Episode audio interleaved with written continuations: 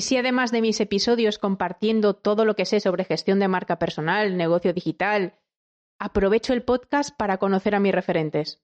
Así surgió la idea de esta sección, mano a mano, la excusa perfecta para poder sentarme a conversar sin pelos en la lengua con todos esos referentes a los que llevo años siguiendo y que tanto me inspiran. ¿Qué me dices? ¿Te quedas al mano a mano? Hola, Andrés. Hola, Marian. Por fin se va, a desvelar quién eres porque llevo ahí como varios días diciendo que voy a tener entrevistas y, que va a venir gente que para mí es referencia dentro del podcast, pero no he todavía desvelado tu nombre. Entonces, bueno, eres Andrés Pérez Ortega y estoy eh, feliz, no, lo siguiente, de estar aquí contigo, de sentarme contigo, porque para mí eh, eres la referencia en español y, mi referencia general de, de, de, la marca personal, de todo lo que tiene que ver con marca personal, gestión de marca personal, etcétera. Entonces, eh, bueno, esta es la razón del por qué estás aquí. Pero bueno, me encantaría primero que, te, que, te, pudieras presentar tú a la gente que nos está escuchando y digas un poco, pues eso, tu propio pitch, quién eres tú y, y a ver. A ver, te cuento, tú córtame cuando quieras porque, bueno, como ya me conoces y la gente, yo que a lo mejor algunos de los que están viendo ya me conocen, suelo tener bastante rollo y si me enrollo mucho, me, digamos, me cortas. Pero, a ver, eh, precisamente quizás a lo mejor la forma de presentarme tiene que ver con, la razón por la que, por la que me funciona la, porque empecé a desarrollar la marca personal. Yo, yo soy, tengo 54 años, yo soy el típico tío al que los padres, sus padres, a los que les quiero mucho, nos dijeron, hijo, tú a los 44 años o a los 40 años tienes que estar colocado. Y bueno, te vendieron una, no es que te vendieran la moto, es que ellos estaban convencidos de ello, de que llegaría, pues eso, tú tendrías una carrera interesante, harías tu, tu licenciatura, tu máster, no sé qué, y te jubilarías pues a los 65 pues por un reloj de oro y todo este tipo de, de rollos, ¿vale? ¿Qué ocurre? Pues que todo eso ya enseguida yo me di cuenta cuando era el año 90 que yo ya había terminado mi carrera de química y tal, empecé a trabajar en Repsol y a los tres años nos echaron a todos a la puñetera calle y le tengo mucho cariño a Repsol, nos trataron muy bien y tal. Y dices, joder, pues te das cuenta de que, de que algo está cambiando. Esto de jubilarte a los, de eso de, estar colocado a los 45, bien colocado, eso se ha terminado. Entonces, bueno, pues eh, los 15 primeros años de mi etapa profesional, que yo casi casi empiezo a pensar que deberíamos todos empezar así, pues trabajando para un, tuve la suerte de trabajar para empresas muy buenas. ¿Qué ocurre? Que hace 17 años me echan de la última empresa en la que estaba y dije, además yo ya estaba harto y también tiene que ver mucho con la filosofía de la marca personal. No quiero ser un commodity, no quiero ser un profesional eh, sustituible, homogéneo y barato, un profesional marca blanca, sino que quiero, quiero gestionar mi propia vida, ¿vale? Aunque esto suene un poco Mr. Wonderful. Y entonces desde hace, desde hace 17 años dije, bueno, vamos a ver, ¿qué es lo que yo he aprendido? Pues un poquito de gestión de proyectos en Lucent Technology, un poquito de juntar cosas en, en química, un poquito de marcas en día. ¿Puedo utilizar esto para mi beneficio y para el de otros? Entonces, todo esto acabó dando en pocos, en unos meses, eh, desarrollando un poco el modelo de marca personal, que es verdad que no lo había inventado yo, tampoco lo había inventado Tom Peters en el año 97, sino que la marca personal es algo que existe desde que el ser humano está sobre la Tierra. Entonces, lo único que he hecho yo, que yo creo que estás haciendo tú y que estamos tratando de hacer algunos, es sistematizar todos estos elementos que hacen que dejemos una huella, que generemos un impacto en los demás. Y esta es un poco mi trayectoria, no sé si es mi trayectoria. Y luego hay una cosa muy importante, ya con esto termino. Para mí, todo esto nace con una misión y es hacernos algo que quizás, quizás no se dice muchas veces, y es hacernos más libres. Es decir, cuando eres una persona conocida, reconocida y valorada, en lugar de estar mendigando un empleo, un cliente o lo que sea, es más probable que esos, esas oportunidades te lleguen a ti. Cuando tienes más oportunidades, puedes elegir, por lo tanto eres más libre. ¿vale? Es un poco la filosofía de, de lo que yo quiero hacer.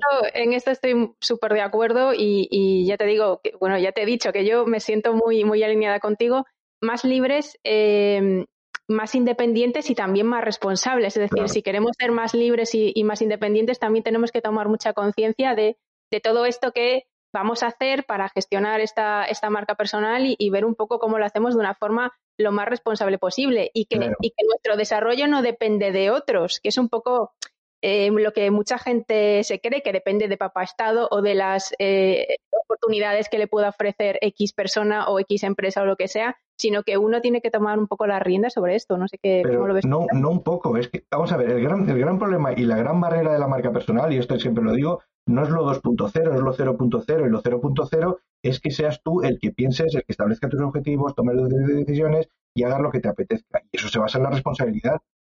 ¿Qué ocurre? Que es, muy, nos puede, es mucho más fácil quejarte de un jefe, quejarte de una empresa, quejarte de recursos humanos, aunque yo, les yo no les tenga mucho cariño, que ser tú el que decidas lo que quieres hacer.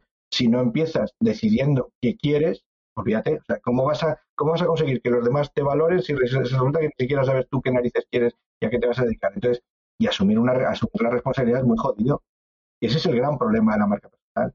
Sí, sobre todo, bueno, yo, yo ya te digo, yo ya sé que tú no haces consultoría personal, pero yo, yo sí. Y este también es un poco el problema de, de mucha de la gente con la que trabajo, que le cuesta tomar esa responsabilidad. Es decir, si quieren, si quieren la visibilidad, si quieren llegar a más gente, si quieren eso, tener mucho impacto, muchos likes, muchos no sé qué, muchas cosas de estas que nos molan a todos ahora, pero recoger esa responsabilidad de trabajárselo y de, y de también entender que no es una cosa que se puede conseguir de un día para otro, sino que esto es de recorrido largo, es una maratón y no un sprint, lo que, que decimos, pues esto no es fácil de, de entender. O cuando, cuando se lo vendes así, entre comillas lo de vender, es como que se rompe un poco el encanto porque se esperan eso, la receta mágica, que ya que tanto tú como yo siempre intentamos huir ahí un poco de las recetas mágicas, y se rompe ahí un poco el encanto porque, claro, se creen que a lo mejor es aplicar cinco o seis cosas y, y, y, sí, chimpum, y sí se acabó, ¿no? Eso sí, eso, eso, los decálogos han hecho mucho daño, es decir, el, y además yo todavía sigo viéndolo y me da mucha pena, pues eso, de las alertas de Google, cuando pones alguna alerta de Google te salta algo de marca personal, sigues recibiendo las 10 claves que tienes que hacer. Vamos a ver, hay que estar en, LinkedIn, pues habrá que estar o, no, o, a lo mejor no tienes por qué estar. Y resulta que tienes que aprender, no, vamos a ver, son, claro, esto, esto no va de recetas, esto va de que tú tengas un mapa y dentro de ese mapa te muevas. esa, es la, esa es mi lucha. Lo que pasa es que ya te digo, cada vez empieza a ser una lucha más más difícil de ganar, ¿no? Por lo menos de mantener, Efectivamente. Bueno, pues estás aquí eso porque, porque te decía que eres mi referente y, y bueno, eh, me gustaría saber quiénes son los referentes de mi referente. ¿A quién sigues tú? Eh, ¿Quién te inspira a ti? A ver, eh, a ver, esa es, una pregunta interesante, es una pregunta interesante y aquí tiene, digamos que tiene un, se, produce un sorprendente giro a los acontecimientos, ahora, ahora lo verás, a ver. Em, como te decía, eh, hay cosas sobre las que normalmente no hablas. Tú eres politóloga, pero, por ejemplo, esto tiene mucho que ver con, con algo, mira, lo voy a decir, lo, he dicho pocas veces y de vez en cuando lo he escrito, pero no suelo escribirlo mucho. Esto es un concepto que tiene mucho más que ver con el, con el liberalismo, por ejemplo, que con el comunismo o el socialismo, por ejemplo.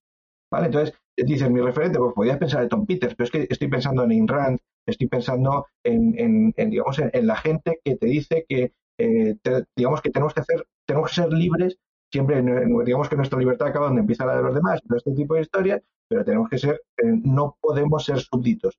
Es decir, en la marca personal eh, ya no somos miembros de la nobleza, no, no, no, somos unos súbditos de la nobleza, sino que cada vez más, o sea, no podemos sustituir las empresas por la, o la nobleza por las empresas. Entonces, tiene un poco de, una parte de ideología desde el vista liberal. Tiene, tiene mucho que ver con, eh, pues eso, con, por supuesto, con los yankees, con hay mucha parte de desarrollo personal y tal. Luego, vale, sí, llegó Tom Peters, pero Tom Peters simplemente le dio un poquito de nombre. Y luego yo creo que en el típico, el, artículo típico este del, de Brand Call You, es verdad que nos hemos quedado con la parte de marca, pero realmente lo importante es el, rollo YoSL o el modelo YoSL. Es decir, el modelo YoSL es, es eso, es gestionar nuestro, nuestro proyecto profesional, nuestro proyecto de vida como, como un todo. Y la consecuencia de todo esto es dejar la marca. Entonces, referentes, pues bueno, ya te digo, estas partes más ideológicas si quieres, pero vale, Tom Peters, eh, Peter Montoya, aquí tengo, no sé si, bueno, tú lo, estamos haciendo por radio, pero tú me estás viendo en vídeo, pues ahí está, pues eso, los, eh, el, Peter Montoya, el William Arruda, toda esta gente, y ya te digo, el sorprendente giro de los acontecimientos es que todo eso está muy bien, y esto lo, digo, lo he dicho también en algún, en algún post reciente, está muy bien, pero cuando tú ya te has leído cinco, seis o siete libros sobre una materia, todo se empieza a repetir. Esto por un lado. Y luego por otro lado, los Yankees, y yo les quiero mucho y me encanta mucho Estados Unidos, pero Estados Unidos es Estados Unidos. Entonces, que me estés utilizando ejemplos de Wisconsin o de Ohio y, su filosofía más luterana y todo está muy bien. Pero joder, aquí tiramos cabras de los campanarios y vemos cine de barrio rosado por la tarde. Entonces, entonces a filos, el, llega un momento en el que tienes que matar al padre y tienes que adaptar todas esas ideas a una mentalidad mucho más nuestra. O sea, a mí que me estés contando por enésima vez el ejemplo de Zapos el, discurso de Tom de Steve Jobs en Stanford y toda esta mierda. Esto, esto me pasa lo mismo a mí. Me pasa lo mismo a mí también llevado al mundo del emprendimiento y de hecho he publicado un, artículo en LinkedIn no hace mucho tiempo eh, precisamente em, no en contra, pero criticando que, que, el mundo emprendedor, o sea, que, lo, que los ejemplos del emprendedurismo y tal es Steve Jobs y es no sé cuánto. Yo lo que criticaba era un poco la no titulitis. Yo, bueno, pues por, suerte o por desgracia, para mí, por suerte, eh, pues tengo pues cuatro másters, la, licenciatura, un doctorado, etcétera. Entonces, como todo el mundo ahora va un poco en contra de la titulitis y es que ahora todo puedes hacer lo que te dé la gana con lo que te dé la gana y no sé qué, no sé cuánto, pues yo un poco en ese, en ese artículo lo que decía era que me gustaba mi titulitis entendida desde, desde, desde el valor que tiene para mí, es decir, que me ha permitido tener a lo mejor una visión un poco más amplia, ser a lo mejor, o tener un pensamiento crítico de las cosas y todo esto. Bueno, pues a colación de esto, muchísima gente comentaba que no es necesario, la titulitis no vale para nada, es algo que ya está desfasadísimo, Steve Jobs pues no necesitó no sé qué, el otro no estaba titulado, o sea, de repente se volvió un desmadre total y, en fin, cosas de estas, ¿no? Que... Pero ¿sabes lo que pasa? ¿Sabes lo que pasa, Marian? Que nos cogemos la parte bonita de esos ejemplos y nos, olvidamos de la otra, ¿vale? Steve Jobs a lo mejor dejó, o Bill Gates dejó la carrera a mitad de, mitad de camino, o, el Zuckerberg. Joder, pero es que, pero es que lo dejaron porque sabía, estaban poniendo en práctica, en práctica mogollón de proyectos, estaban poniendo... Aquí lo que queremos es, vale, yo dejo la carrera y me tumbo en el sofá a ver qué pasa. Entonces, y voy a esperar a que, a que, a que me, den el subsidio o la paga, ¿cómo es eso? La, paga mínima Entonces eso es, eso, es desesperante. Exacto, hay ejemplos, siempre, siempre se ponen los mismos ejemplos, ¿no? Pero es que hay ejemplos muchísimo más cercanos, pues eso, de, emprendedores, o sea, el, colega que conoces tú, que le ha ido fenomenal o no sé qué, es decir, tampoco hay que, irse siempre a los mismos ejemplos, que, que no hay dos Steve Jobs, no hay dos Bill Gates, o sea, yo, estoy, yo me encuentro gente alucinante, por sobre todo cuando hago mentorías y tal, es que es una de las partes más chulas de mi trabajo. Es decir, aunque no hago asesoría personal, digamos, de forma independiente, sino que lo hago a lo mejor con, la EO y tal, eh, me encuentro gente súper valiosa. Yo y una de las cosas más chulas de mi trabajo. a mí es lo que, lo que me engancha también, eso. No, hace falta recurrir a esto. Sí, hay otra, hay una cosa también para detectar quién es quién acaba de meterse en la marca personal, es el rollo de la frase del ¿cómo se llama este? El de, el de Amazon, el, este, el, el Bezos. Es el espacio que tú dejas cuando se, lo que recuerda de ti cuando dejas una sala. yo, me, me, llegué, me llego a cansar, bueno, lo he llegado a poner, te voy a decir una, cosa que es muy bestia, y yo lo pongo en mis cursos y lo, he subido alguna vez a la red. Yo digo, mira, no, es, lo que diría, lo que dijo Nacho Vidal. No es el espacio que ocupas cuando estás, sino el que dejas cuando te vas. Que en realidad, en realidad no lo, en realidad no lo dijo Nacho Vidal, pero, pero habría molado. Entonces, tío, déjame de ejemplos de Jeff Bezos, tío, y, dime, joder, no puedes pensar por ti mismo, ¿ves? Siempre, acabamos igual. Exactamente, es un poco, eso es lo que, lo que yo siempre trato de, trasladar. No de, no de dar ni recetas ni, ni nada de esto, sino que la gente sea capaz de tener un poco de pensamiento crítico, de volver un poco a eso y de que tú, cualquiera le puede dar X consejos que a lo mejor están muy bien y están muy de puta madre para todo el mundo, pero no son aplicables a ti. Entonces, no, no seas borrego y, y tenga un poco de pensamiento crítico y aplica aquello que de verdad, con lo que de verdad tú resuenas o con lo, con lo que de verdad te sientes cómodo o con lo que crees que te va a venir bien y no seas tan de ABC. Y también un poco, eso tiene mucho de, de ser muy cómodo. Es decir, cuando estás esperando que alguien te dé la receta, tú sigues a pis juntillas lo que dice el otro fulano o fulana y tú lo, lo, lo haces así. Y luego genera una cosa absolutamente peligrosa y demencial. Y es, eh, fíjate, cuando, cuando tú, supongo que te ocurrirá lo mismo que a mí, pero cuando das algún curso, alguna charla de marca personal y tal, y preguntas qué es y no sé qué tal, la gente, diferenciarse, diferenciarse, vale, bien, no es diferenciarse, ¿vale? diferenciarse es, puede ser un elemento, puede ser una consecuencia, puede ser lo que sea, ¿vale? Y resulta que lo, lo primero que hacemos cuando queremos diferenciar, cuando la gente se quiere meter en esto, es copiar lo que han hecho otros. Entonces, me voy a meter en no sé qué tribu, me voy a meter en no sé qué moda y voy a hacer, me voy a meter en no sé qué redes. Joder, Tú lo has visto, lo, has vivido hace, o lo hemos vivido recientemente con el dichoso Clubhouse. Todo el mundo el Clubhouse, el Clubhouse. No sé, no sé si tú ya has llegado a hacer incluso alguna cosa en, el Clubhouse. Sí, sí, yo ya he probado el Clubhouse. Así que dale a, al Clubhouse. A mí me pareció una mierda el Clubhouse, una cosa que no tiene ningún sentido, una cosa síncrona que, que va a ajustar. Bueno, por una serie de razones técnicas y por otras razones. Bueno, pues parece que eres, claro, como ya tengo una edad, parece que eres un boomer ludita que vas en contra de la tecnología hasta que, por ejemplo, yo otro día hice una búsqueda en Google Trends de, Clubhouse y había tenido un pico y había bajado, pero igual de rápido que había subido. Entonces dices, pues a lo mejor resulta que si en lugar de subirte a todos los carros posibles, tienes tu propio criterio, tu marca personal va a ser mucho más fiable, mucho más creíble que, si te apuntas a todas las, las...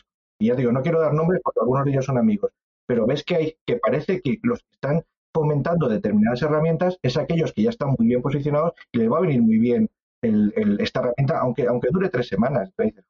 Sí, de hecho, bueno, te, das cuenta que al final los que mueven ahí el cotarro dentro del clubhouse son tres, cuatro personas que mueven mucho y que se está utilizando, pues bueno, pues como una herramienta de venta más, que está fenomenal, pero todos los demás nos vamos apuntando al carro. Pero bueno, ya te diré que yo a Clubhouse, ya te digo, me he apuntado, he caído en Clubhouse y, algo haré en Clubhouse. Pero también digo, es decir, va a ser una prueba como lo es para mí casi cualquier otra herramienta. Es decir, probaré y si veo que, me funciona, que me aporta algo, seguiré. Si veo que no, me bajaré del carro. Pero mm, eh, también eso, el pensamiento crítico, vuelvo otra vez un poco a lo mismo, ¿no? Ver un poco qué es lo que, lo que le funciona a los demás no es lo que te puede funcionar a ti y otra probar, ¿no?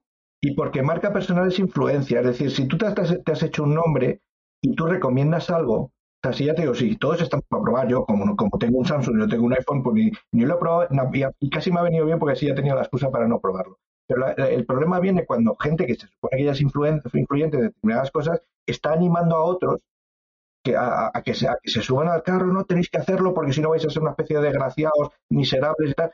Vamos a ver, tío, vamos a ver eh, lo que decíamos, de nuevo volvemos a la responsabilidad. Tú tienes una responsabilidad como persona capaz de, generar opinión y en este caso sobre una cosa tan tonta como el Clubhouse, pero tienes que cuidar eso, porque eso al final debería debilitar tu, credibilidad, ¿no? Esa es, otra de, eso, de las críticas que tengo yo, es la mochila que tenemos todos eh, de tengo que, tengo que, tengo que, tengo que. Yo, por ejemplo, eh, como te comentaba antes de empezar, yo soy, eh, bueno, soy y era directora de marketing digital. Me sigo sintiendo así porque lo mismo que hacía antes para marcas comerciales es lo mismo que hago ahora para marcas personales, que es ayudarles un poco a tener esa visibilidad, sacar lo mejor de sí mismos y aprender a comunicar, ¿no? Bueno, pues em, los marketers, y, me, y me flagelo yo a mí misma, somos muy de tengo que y te tienes que. Tienes que, en este caso, tener una web Mm, súper maravillosa. Tienes que estar en esta red, en la otra, en LinkedIn, en, Twitter, en, mm. en Patatán, en el Clubhouse, no sé cuál. Tienes que hacer el email marketing perfecto. Tienes que hacer no sé qué, o sea, tienes que hacer tantas movidas que si en realidad eh, para gestionar tu marca personal o para intentar comunicar lo que eres, haces de verdad lo que se supone que tienes que hacer, no harías otra cosa. O sea, quiero decir, eh, eh, entonces tenemos que liberarnos también un poco de ese, eso, de recetas mágicas por un lado y del tengo que y también eso. A veces apostar un poquito por la intuición de uno mismo tampoco está mal y, y, salirse un poco de la norma a veces tampoco está mal. Pero ¿sabes por qué pasa esto? O sea, yo lo tengo muy claro. Es decir, al final, y por eso estoy hablando ya mucho más de estrategia personal que de marca personal, pero vamos, también es por, es, digamos que el, yo suelo decir que el, la marca personal, igual que en las series de televisión, de repente cogen un personaje y lo sacan, hacen un spin-off. Eh, yo aquí hemos hecho, al revés, como una especie de spin-on. Es decir, he cogido un personaje que es la marca personal y lo he metido en una serie más grande que es lo que llamamos estrategia personal. Pero al final, eh, digamos que la marca personal sería como una especie de, de, piececita dentro, o pieza dentro de, dentro de una estrategia. Pero tiene que ver con. El problema es que la mayoría de la gente no tiene puñetera idea de lo que quiere. Es decir, tú tendrás que estar en LinkedIn, en Clubhouse o, en el puñetero mundo real si tienes claro a qué te quieres dedicar y, qué quieres conseguir y a quién te vas a dirigir.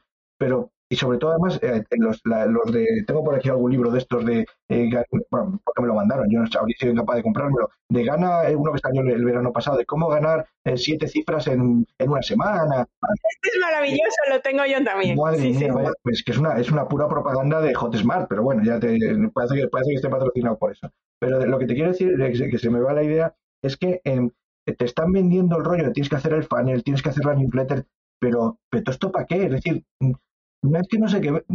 ¿Y tú qué vendes?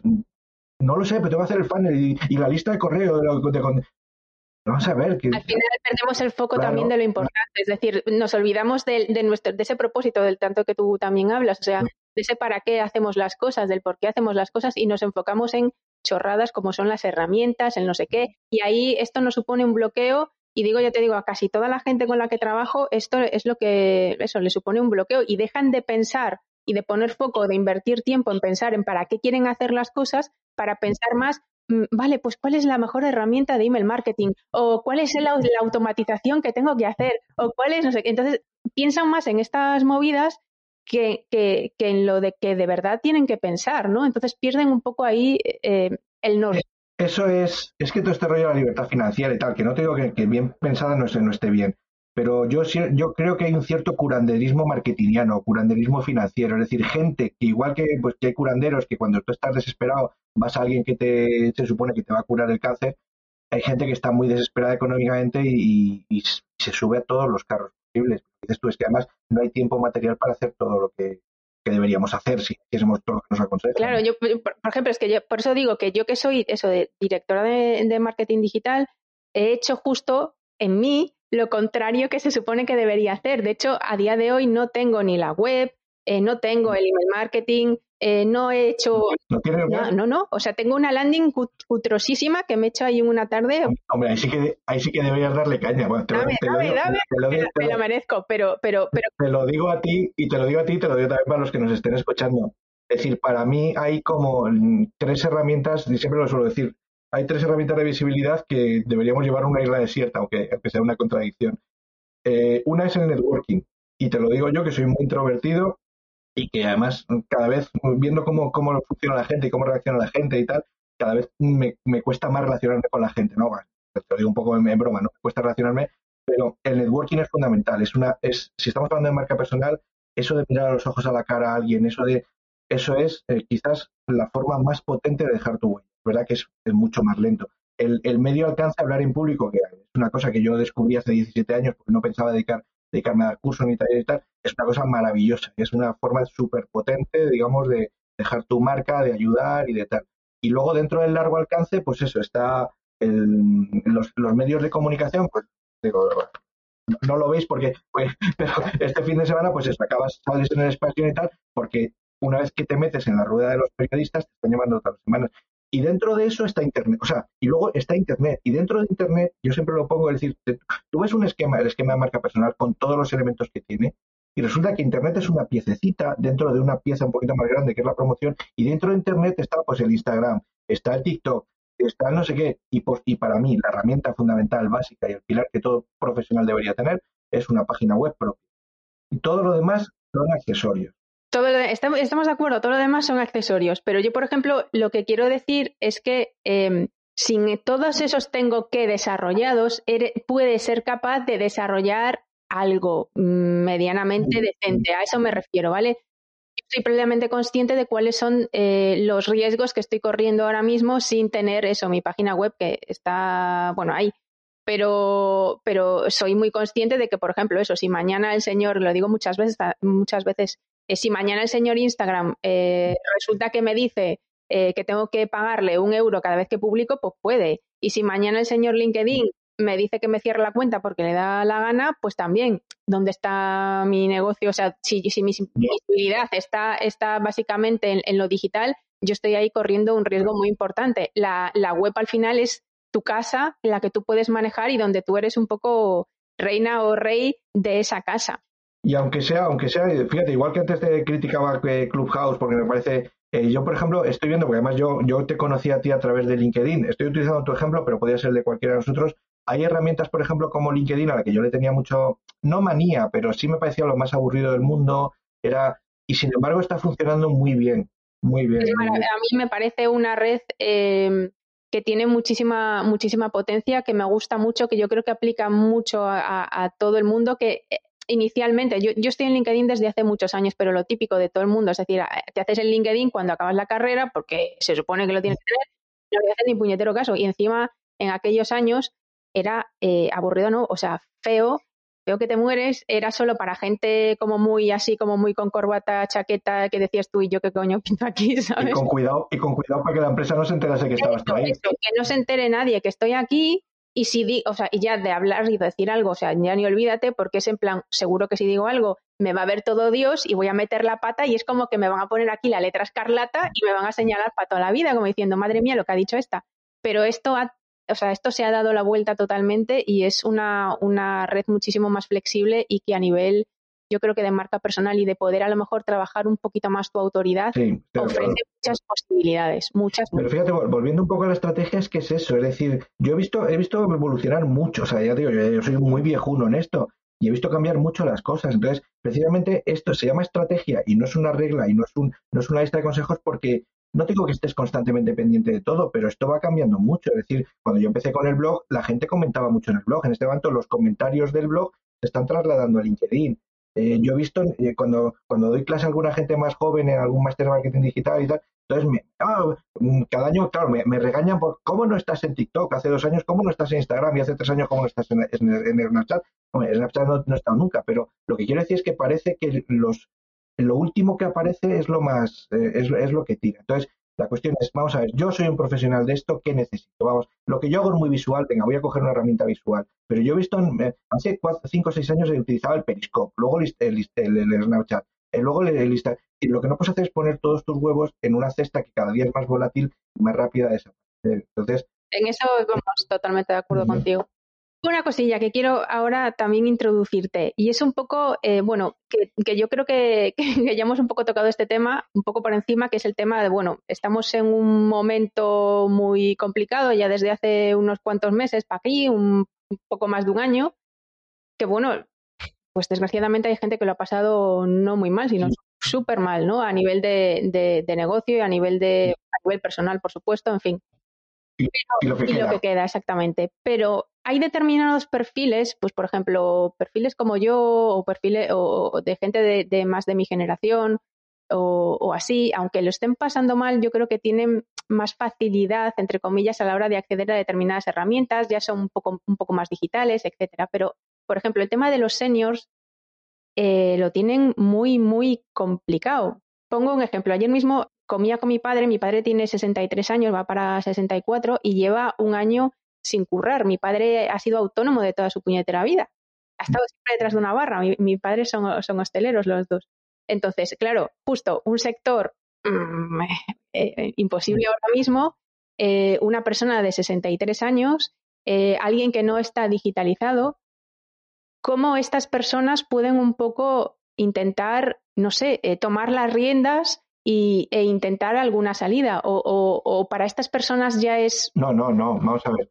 Ah, para, para mí este siempre es un, un falso dilema. Es decir, eh, a ver, mm, lo que yo me encuentro es que en el rollo, el rollo de los, de los nativos digitales y toda esta, toda esta mierda, al final es, es, un dilema falso. Es decir, tú, tú no eres recién licenciado, tú ya tienes experiencia y no acabas de salir a facultad. Pero cuando doy, doy alguna charla a gente joven o que están todavía en la universidad o está a punto de terminar o, o que ha empezado un máster y tienen 23, 24, 25 años, lo de nativo digital y una leche. Decir, saben utilizar el WhatsApp es verdad que son muy listos para cogerse un, cuando podíamos volar, cogerte un billete barato para irte a Berlín o incluso ir en conjunto. Vale, y saben muy bien utilizar esas herramientas digitales que puedes utilizar con el móvil. Pero es gente que no sabe ni por dónde, no sabe ni lo que es un blog.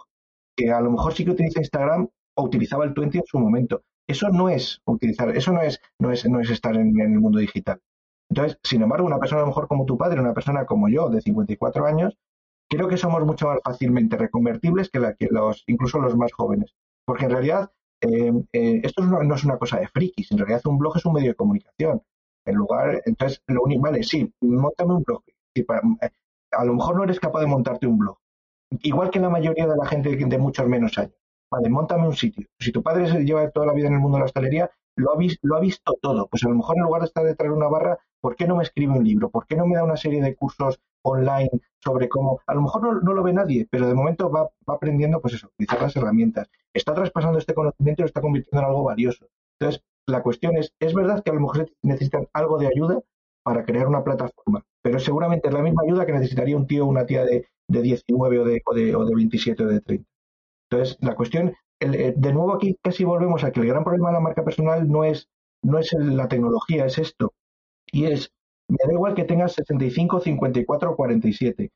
Lo que tengo que hacer es quitarme esa mierda de barrera mental de que esto es una cosa de, tecnología, cuando en realidad estamos hablando de si he aprendido a utilizar el teléfono, he aprendido a utilizar la televisión, puedo utilizar perfectamente esto. Entonces, y una vez que eso lo superas, lo demás ya viene solo. Decir, vale, ya con eso que yo he ido adquiriendo durante mis 64 años de vida, lo puedo paquetizar, lo puedo vender de alguna en formato asesoría, en formato consultoría, en formato, conferencia, lo que sea, entonces lo, eh, y pasarlo, pero pero hay, hay, hay mucho hay, hay, mucho mucho trabajo de creencias. Mucho, mucho, mucho trabajo de creencias y, además yo creo que son eso, perfiles eh, a los que no nos solemos dedicar y, me hago yo la crítica a mí misma, por eso te lo planteo a ti, ¿no? Ya que tengo la oportunidad de hablar contigo, pues te voy a plantear preguntas que, yo que me gustaría plantearle al experto, ¿no? Entonces te estoy un poco lanzando esto por eso. Y veo que a veces nos olvidamos un poco de estos sectores o de estos perfiles eh, que, que, bueno, que yo creo que necesitan tanta ayuda o más que a lo mejor alguien como más parecido a mí o eso o tal, que a lo mejor es como más fácil poder mostrarle los beneficios que supone, pues eso, gestionar su marca personal y no sé qué, no sé cuánto. Y estas otras personas que están un poco más desenganchadas y para las que sienten que están un poco olvidados, entre comillas, y que les parece como súper complicado, que aún le queda unos años hasta la jubilación y como la digitalización como que le suena un poco a extraterrestre, ¿sabes? Claro, pero, pero es que casi, casi, casi otra vez volvemos al principio, volvemos a la responsabilidad. Es decir, es esa, eh, este fin de semana, además, como consecuencia de eso, del artículo que salía este fin de semana de expansión, que hablaba de que los 10 últimos años de tu carrera profesional van a ser los mejores, en fin, un, poco un rollo de ese estilo, eh, había, tuve un cierto debate con algunos comentarios, precisamente en LinkedIn, con uno que decía es eso, es, ya, pero es que no todo el mundo puede emprender, vamos a ver, si esto no va de emprender, esto va de que tú tienes algo por lo alguien te pueda pagar, llámalo emprender, llámalo ser autónomo, llámalo ser freelance, o, que no nos oiga Hacienda, llámalo venderlo en negro, que yo no es, no es algo que defienda, pero de alguna manera es cómo consigues que alguien te pague por lo que tú estás haciendo. Y la, otra cuestión es, ya, pero es que el mundo de la empresa no quiere, es que, vamos a ver, que sí, que vale, vas el mundo es así, ¿vas a esperar a que se solucione? No, búscate la puñetera vida.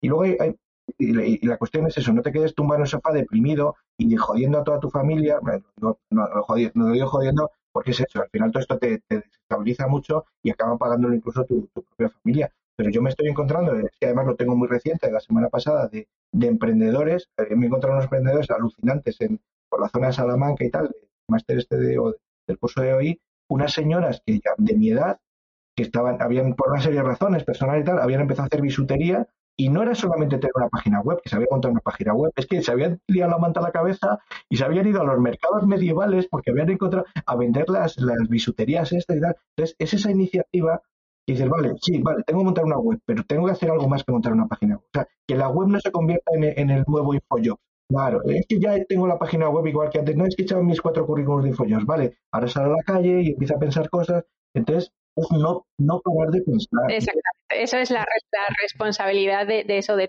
tomar las riendas y de no pensar eh, eso que, o esperar a que sean otros los que te proporcionen esa solución, ya te digo, papá Estado o quien sea, de que te venga a salvar con, con quien sea. Hay otra, otro, otro sector que también, bueno, sector o perfiles que también me preocupan mucho y con los que me encantaría trabajar también desde el punto de vista de, bueno, especialista en marca personal, a mí lo de experto. No, pero quítate, quítate ese complejo. Un experto. Es una palabra que me cuesta. No, no, no. No, pero un experto tiene una. De hecho, mi, mi libro, mi segundo libro, Expertología, va de eso. Es decir, un experto no es más que una persona que sabe más que otro sobre un tema. Es decir, eh, no tienes eh, ser un experto, ser, eh, no es el experto en mayúscula. Es decir, cuando hacías tu trabajo en la facultad, hacías trabajos con otros en la facultad, si resulta que eras muy buena buscando la información, tú eras la experta. El experto es una persona, una persona que domina por, por aprendizaje o por, eh, digamos, más formal o por experiencia, cosas que sabe. Entonces, no, es verdad que a mí no me gusta poner ni siquiera, no ya experto o, ni siquiera consultor, es decir, no, experto en estrategia personal, no, estrategia personal, punto. No, no hace falta ponerse. Tengo que, tengo que quitarme ese complejo porque, porque lo tengo. De hecho, siempre que llego a algún sitio me dicen, Marian, experta en LinkedIn y marca personal. Y yo siempre digo, ay, lo de, lo de experto es algo que. Pero bueno, pues eso, te comentaba que, otro de, los grupos que, me apetece muchísimo trabajar, porque creo que, además eh, es importante que, se, que lo hagan, es el de la gente muy joven, es decir, el de esos chicos adolescentes de 13, 14, 15, 16 años que ya tienen un montón de redes sociales, que están haciendo un montón de cosas en redes, buenas, malas, no me meto ya ahí, pero que están haciendo un montón de cosas, comunicando un montón de cosas y que, y que no son conscientes que esto lo podrá ver mañana o podrá acceder a este tipo de contenidos que ellos están vertiendo, pues un reclutador o quien sea, y, están accesibles a cualquiera. Entonces, que, que, también yo creo que sería muy interesante que desde los coles o desde los institutos alguien pudiera a lo mejor explicarles que tienen que ser conscientes que, existe una cosa que se llama huella digital y que, y, que esto podrá a lo mejor tener algún impacto con su desarrollo profesional a posteriori. ¿Cómo, cómo ves tú esto? A, ver, esto, esto dices, esto es muy interesante y lo que pasa es que con esto ocurre, y estoy todo, bueno, te he puesto, te, he puesto en la, dirección de mi, de mi hija, sebarley.com, que es, te lo digo porque es un ejemplo, digamos, te voy a poner un par de, un par de ejemplos de porque es que sea algunas cosas. A ver, eh, a ver, el tema, el tema de la gente más joven. La gente más joven tiene que aprender que el mejor currículum que pueda tener, estoy pensando en este momento, en este caso más bien gente de facultad, gente de la universidad, es no esperes a terminar la carrera dentro de un año, dentro de seis meses, eh, y entonces empezar a preparar el currículum, sino desde ya mismo, no desde ya, sino desde antes de ayer o desde hace tres años, empieza a hablarme de tus cosas en, digamos, o de tus cosas o de tus intereses profesionales, ahora que todavía no tienes ninguna prisa, entonces empieza a contármelo de la mejor forma posible. Oye, que te gustan las series, y pero quieres trabajar en una empresa, ¿por qué no le das una vuelta al rollo storytelling? Que te gusta no sé qué, ¿por qué no empiezas a contarme todas estas cosas? Vale, si te gusta hacer fotos, coño, vale, sube, créame un canal de Instagram, pero no subas un, o hazme dos, una, uno de chorradas y otro más, más profesional porque te gustan las marcas o las, tipo, o las zapatillas de deporte o te gusta ver lo que sea. Entonces, de alguna manera lo que hay que hacer es enseñar a la, a la gente más joven Ah, lo que te iba a decir antes. la, cuestión es que cuando tú, si tú quieres que alguien haga algo, es como hacerte un curso, un curso de Excel es, no tiene sentido. ¿Por qué te haces un curso de Excel? Porque necesitas hacer unos presupuestos. ¿Por qué la gente va a hacer, va a hacer un, voy a, vale, sí, puede sonar muy bien esto de la marca personal, pero ¿para qué? Entonces, lo que hay que hacer es meterles en la, en la cabeza la idea de, no, lo importante no es la marca personal, lo importante es que con esta marca personal vas a conseguir poder a lo mejor irte a Estados Unidos a, que te inviten a no sé qué. A lo mejor vas a conseguir una visibilidad que va a conseguir que a lo mejor puedas tener un trabajo en verano que sea, muy chulo. O ya te digo, el caso de mi hija, pues dos, dos ejemplos muy tontos.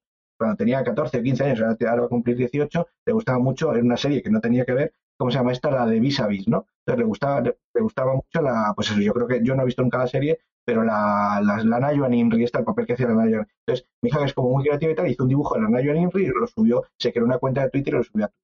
¿Qué ocurre? Pues que resulta que la Nayo Inri se lo retuiteó, claro, aquello era para morirse de gusto. Entonces, ¿qué razón de más? Luego lo hizo con el Shawn Mendes y el que Shawn Mendes no lo hizo ni puñetero caso, pero la, la mejor forma de demostrar la utilidad de una herramienta es que hagan algo y vean que tiene un efecto. A mi hija le gusta cantar, ¿vale? Pues eh, además canta bien y toca la guitarra y tal, y bueno, pues joder, pues empezó a subir sus vídeos a YouTube. Claro, no es una influencer, no es, no es Taylor Swift, que es su ídolo y tal, pero bueno, eso de momento te va, te va, reduciendo las barreras mentales. Estoy haciendo algo, no pasa nada, no me... Claro, dice, ella da un paso más, joder, pues quiero subir mis canciones a, Spotify. Bueno, pues la sube a Spotify y resulta que está ganando dinero. Sí, 37 céntimos de dólar, ¿vale? Pero, pero, joder, vas viendo que tiene...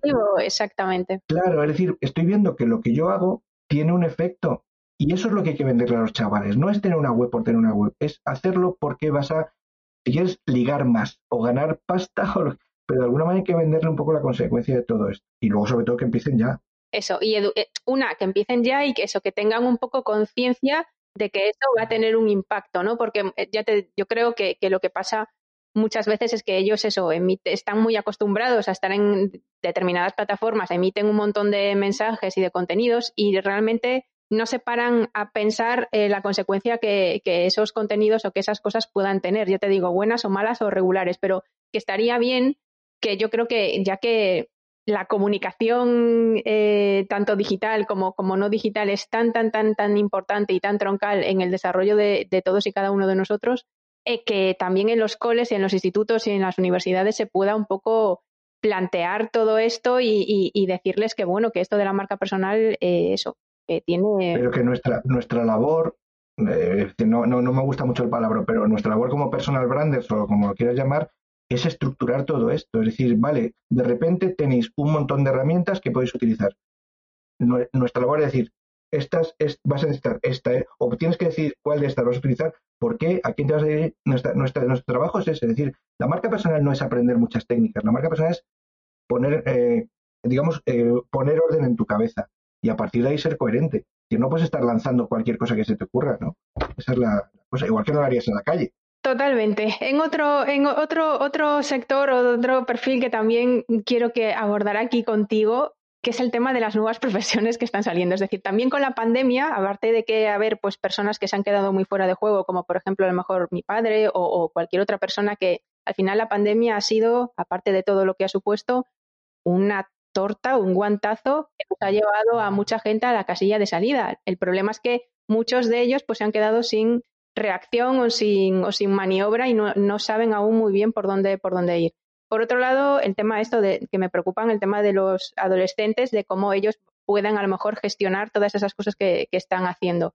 Y también por otro, ha sido eh, un momento como perfecto para surgir eh, nuevas profesiones, como eso, pues a lo mejor incluso profesionales como, nosotros, ¿no?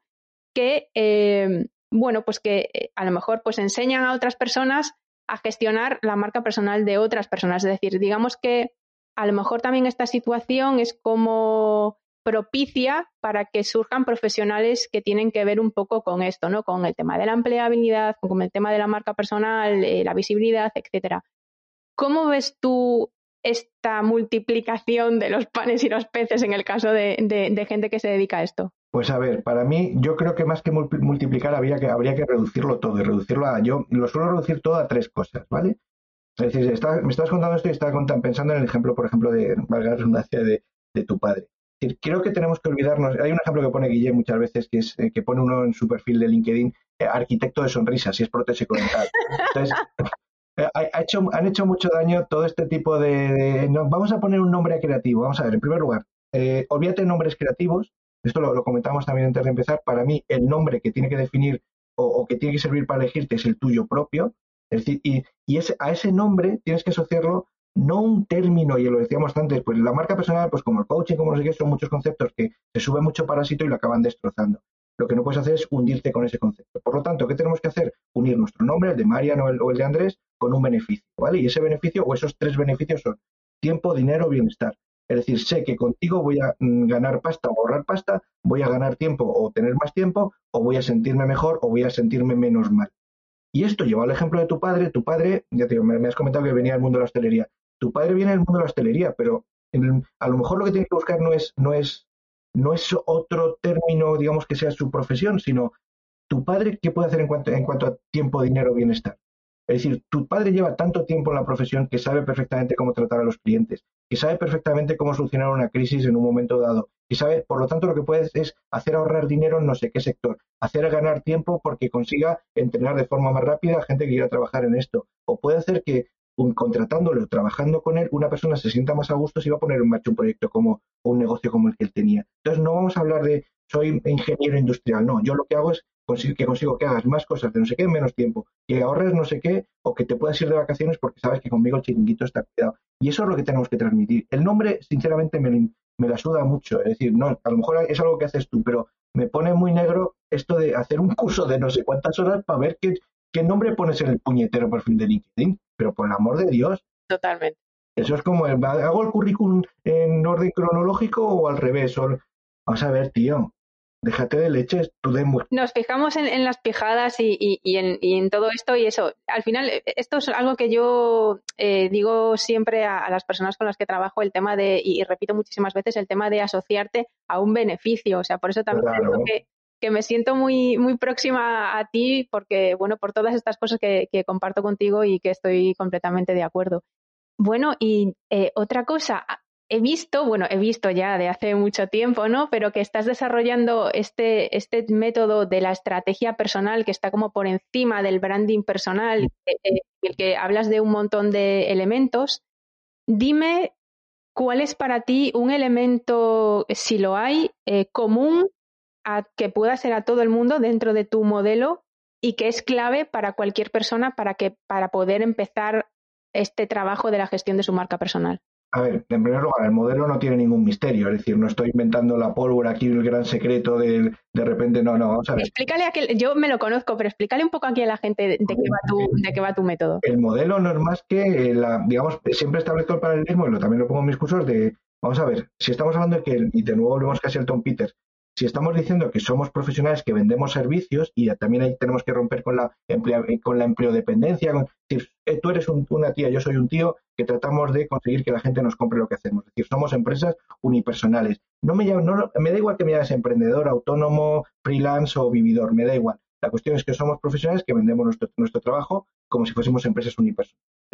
Por lo tanto, lo que tenemos que hacer es gestionar nuestro, ese negocio de forma y aquí a lo mejor habría que establecer algunas pequeñas diferencias, pero no deja de ser una metáfora, ¿qué departamentos tiene una empresa? Pues una empresa tiene un departamento, una dirección general, tiene un departamento de marketing, un departamento de producción. Entonces, la estrategia personal no es más que gestionar los elementos de tu modelo YoSL, que también se puede aplicar al ámbito personal, no solo lo profesional, con todas esas palancas. ¿Vale? Es decir, ¿de qué me sirve que seas una, una, em, una autoridad o una persona que sabe mucho de un tema si resulta que no tienes un departamento de marketing?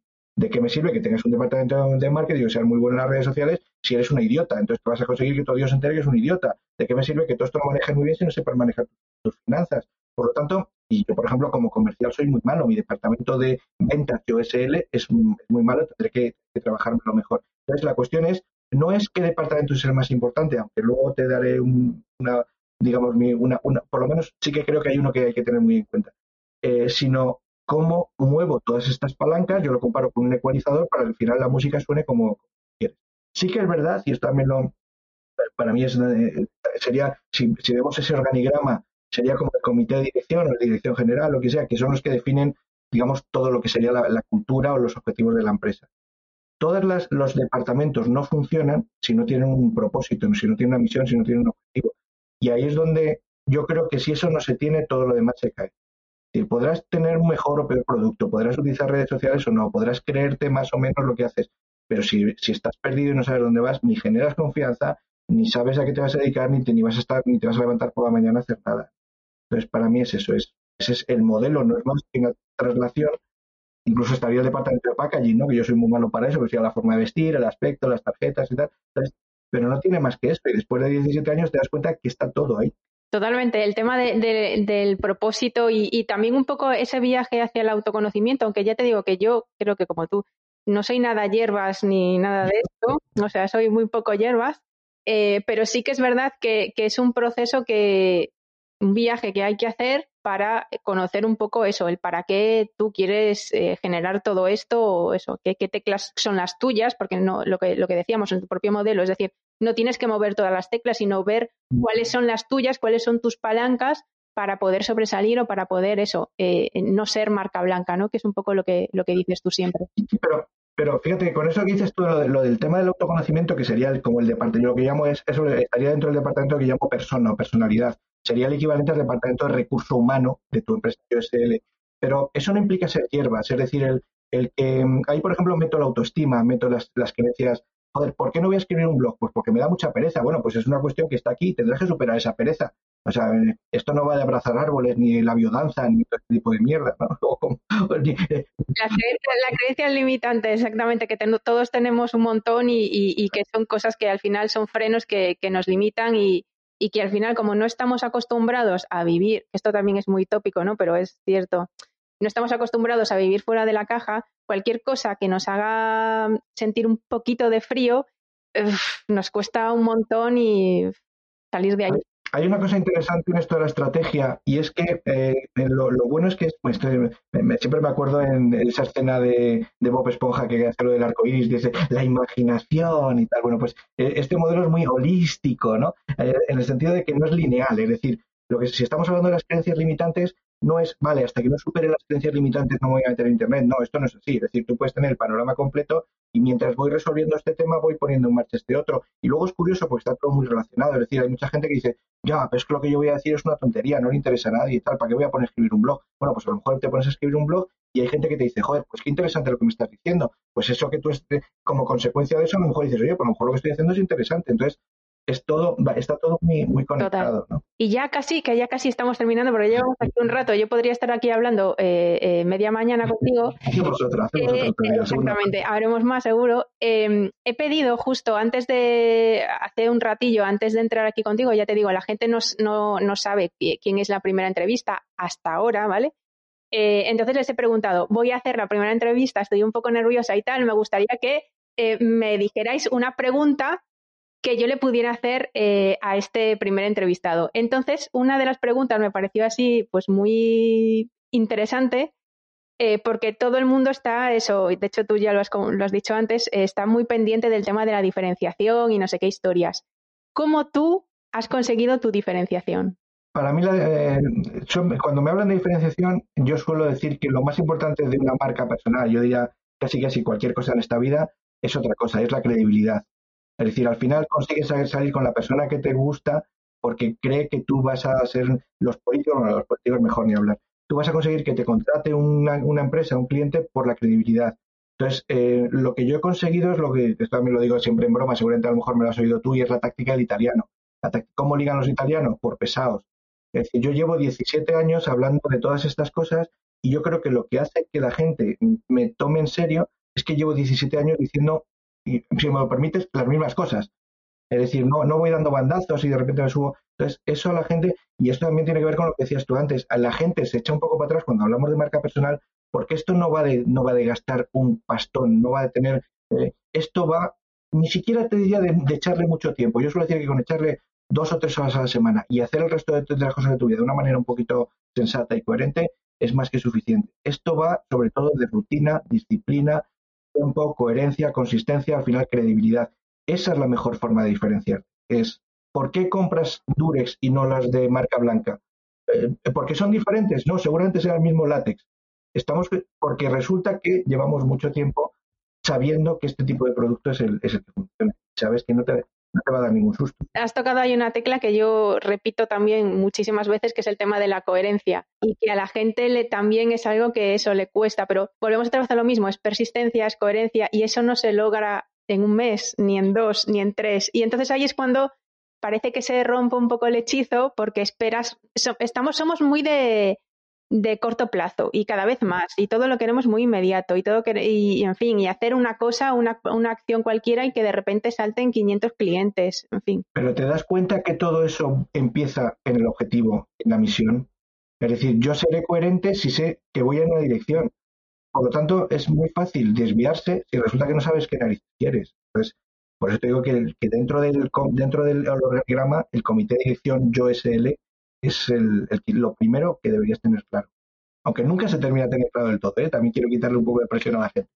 Y se puede ir cambiando. Sí, sí, es como, es, como es, también como el tema de la diferenciación, que lo mismo, nos volvemos muy locos con el tema de la diferenciación. O sea, a ver si, si no sé, si tenemos algo, un pelo verde o, o sea, nos volvemos muy locos por buscar ese algo que, que, nos haga distintos. Oye, a lo mejor eso, lo que tú dices, el, el, tener esa consistencia, el, el ser coherente, el, ser pesado, el que, el que te, te, mm, te, asocien a un mensaje, porque, porque a lo largo del tiempo siempre has sido consistente con ese mensaje y, y a las otras personas le podrá gustar o no gustar, pero eres coherente, eres creíble. Entonces, e, esa, ahí también está tu, tu diferenciación, en tu experiencia. Veo muchas veces que la gente se carga su experiencia y dice, bueno, me he dedicado 13 años a trabajar en no sé dónde y ahora me quiero otra cosa y paso de lo anterior y no sé qué. Oye, a lo mejor de todo lo que has vivido anteriormente lo puedes traer y puede ser parte de tu diferenciación ahora. Pero incluso puedes cambiar de sector y que tu núcleo siga, sea, siga siendo el mismo.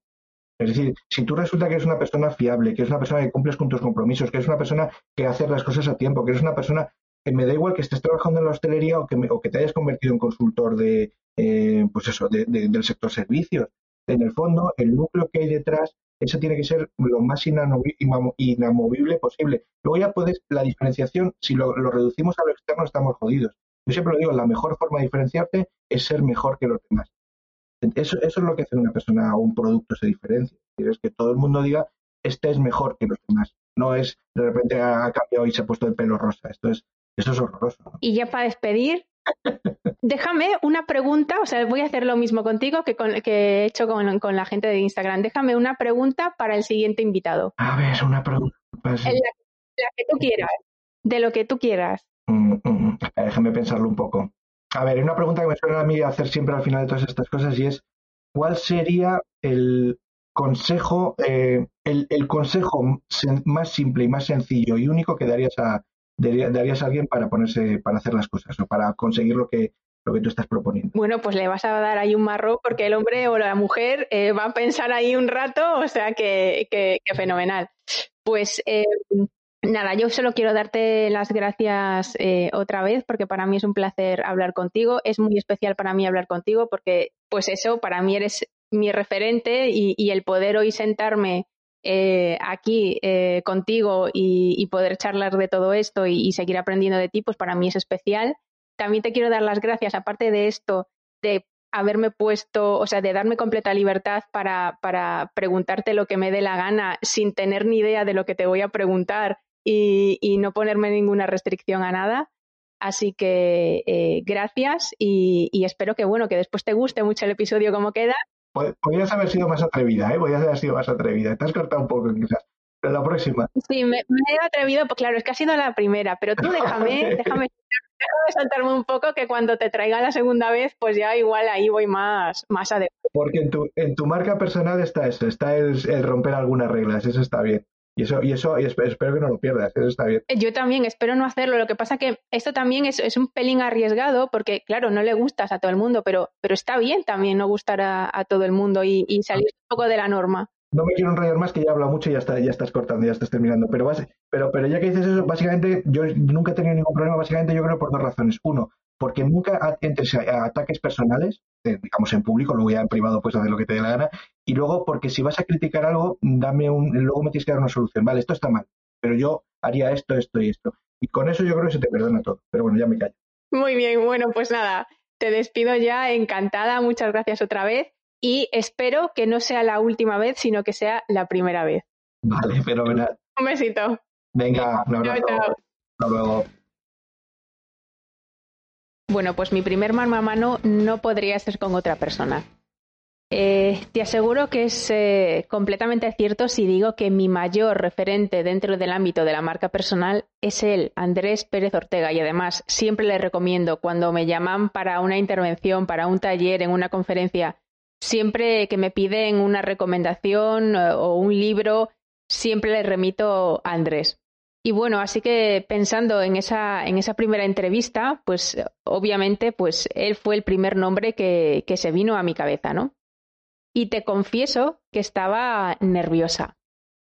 Pero como habéis visto, Andrés es un tío súper claro y muy directo, y creo que también por esto, y porque además coincidimos en un montón de cosas de cómo nosotros enfocamos la gestión de la marca personal, hemos conectado también. Para mí ha sido un verdadero placer poder estrenar el mano a mano con él. Y desde aquí quiero aprovechar también para agradecerle toda la generosidad que ha tenido conmigo y toda la buena disposición que ha tenido desde el primer momento en que le propuse eh, pues esta entrevista y de hecho me ha dado carta blanca para poder preguntarle e introducir cualquier tema. Así que vista esta buena sintonía, creo que puedo decir que en el futuro habrá, eh, bueno, pues más intervenciones de Andrés eh, en el podcast. Y ahora sí, me despido con este buen sabor de boca que me deja el primer mano a mano y te espero ahí al otro lado en el próximo episodio de O Marcas o Caducas, con todo lo que sé sobre marca personal y negocio digital.